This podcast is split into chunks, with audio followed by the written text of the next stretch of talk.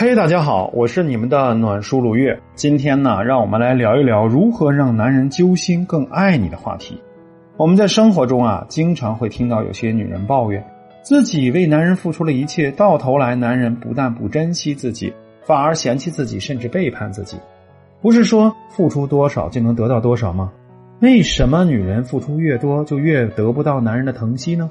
爱一个男人啊，就会情不自禁的为他付出，这没有错。但是如果你没有底线、毫无章法的一味付出，只会宠坏男人，让他只会习惯享受你的付出，却不懂得回报你的好。比如说，我有一个学员圆圆就是这样，在和男友相处的过程中啊，总是倾尽所有的付出，每天下班以后都直奔男友家，主动给他做好饭，帮他打包好第二天的工作餐，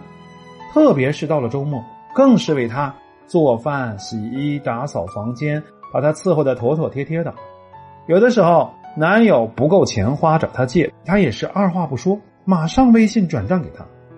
而自己遇到一些麻烦事儿啊，从来都是藏着掖着，不敢告诉男友啊，怕对方担心。可是啊，尽管她这样为男友付出，男友呢却对她感到越来越逆反，而且态度也没有以前那么热情，这让圆圆感到很头疼，不知道。先前甜蜜的爱情为什么会变成这样呢？要想解决这个问题啊，其实也不难，只要稍微转变一下自己付出的方式，就能够扭转局面。下面呢，我给大家介绍三个策略，只要你用心掌握，就会让你越付出就越能得到男人的爱。第一，利用契可尼效应，间断性的抛出你的爱。心理学有一个契可尼效应，说的是。人天生对于已经圆满完成的事情很容易就忘记，而对无意中中断的事情却容易耿耿于怀、记忆犹新。因为人一旦想要有完成的欲望被中断了，内心的需求啊有一种不满足感，就会留下深刻的印象。在两性关系的相处中，女人要是可以借助切克尼效应，往往就可以让自己的付出啊起到事半功倍的效果。因为啊，你只有懂得适时中断自己的付出，才有可能让男人知道你的付出的来之不易，从而更加珍惜你的好。举个例子，你的厨艺啊本来非常的棒，打心底里面也很愿意每天给心爱的男人做饭吃，但是实际操作的过程中，你千万不要无条件的每天给他做饭吃。比如说上个周末你们俩心情都好的时候，你刚给他做了一顿美味的牛排大餐，让他高兴不已。还想让你这个周末再给他做，那你就可以假装这次没时间，对他说：“亲爱的，不是我不想给你做，这个周末要在家里加班，忙点工作方面的事儿，所以呢，改天有空了再给你做啊。”这呢就会让他感觉到能吃到你的东西并不是那么容易的事儿，也是要花费不少的时间成本的，而且他就会更珍惜你每一次下厨的付出。等你下一次再下厨给他做东西吃的时候，他就会更加的激动，更加的感恩，反过来也恨不得想多抱抱你，多宠爱你一些。这种间断性的抛出你的爱的策略，可以让你的付出被看见、被珍惜，得到更多的回报，还能够推动你们的关系走向平衡。第二，给你的爱设置奖惩机制。很多女人啊，其实都很傻，可以爱一个男人爱到不求回报，可是这种毫无边际的付出。又往往得不到男人的重视和珍惜。爱情本来就是一种双向奔赴，男人什么都不用做就可以得到你的爱，怎么可能珍惜你呢？你不妨给自己的爱设置一个奖惩机制，当你付出的爱没有得到相应的回报的时候，你就暂停或者减少自己的付出，等他也学会为你付出的时候，你再接着为他付出。比如啊，平时在家里都是你在做家务，里里外外全包。他早就已经习惯了你的好，视而不见。那么你就可以选一个他心情好的时候，比较空闲的时候，说：“亲爱的，今天我的身体有些不舒服，待会儿吃过饭，你可以帮着洗洗碗吗？”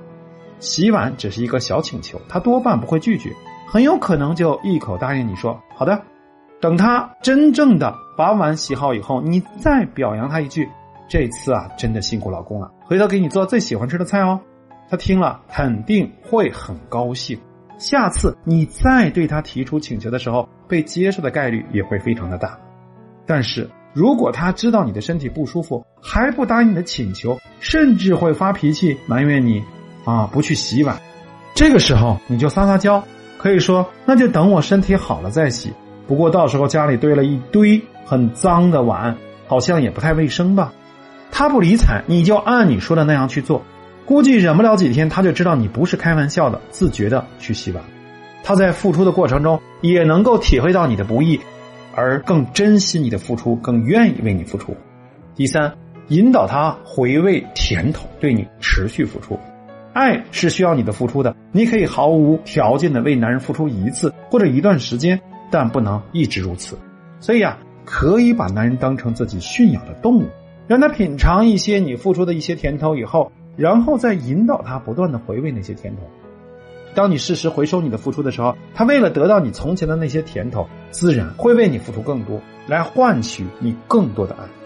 打个比方，你很需要男人的陪伴，但是他总是说自己工作忙，没时间约会你，那么你就可以找一个五二零或者情人节这种比较浪漫的日子来临前，暗示他：“亲爱的，去年情人节我带你去那个情人岛，你吃着我为你精心准备的烛光晚餐。”穿着我为你量身定做的衬衫，伴着微微起伏的海风，咱俩说了好多肉麻的情话，那感觉别提多浪漫了。